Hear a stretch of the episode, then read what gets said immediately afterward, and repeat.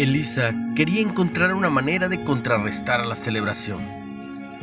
Muchos de los adornos que veía parecían festejar la muerte, a veces de formas horripilantes y macabras.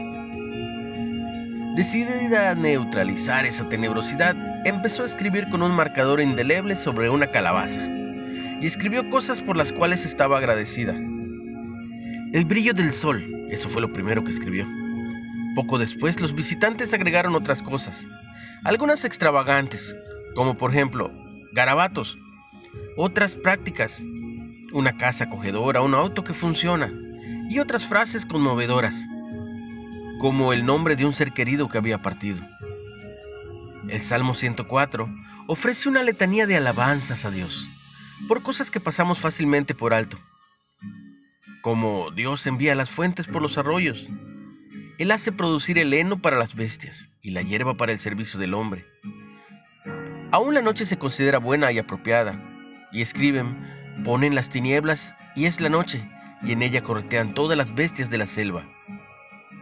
Otras dicen, sale el sol, sale el hombre a su labor y su labranza hasta la tarde. Por todo esto concluye diciendo, a mi Dios cantaré salmos mientras viva. En un mundo que no sabe qué hacer ante la muerte, alabar a nuestro Creador se vuelve un contraste esperanzador.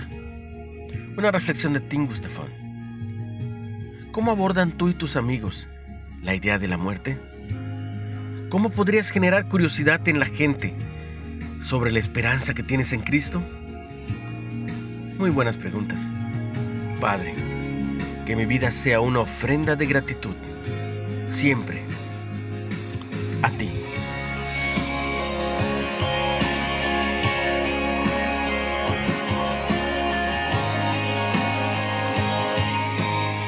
Ten un excelente día y recibe mucha bendición. Eso sí, en el nombre, que es sobre todo nombre, en el nombre de Jesús.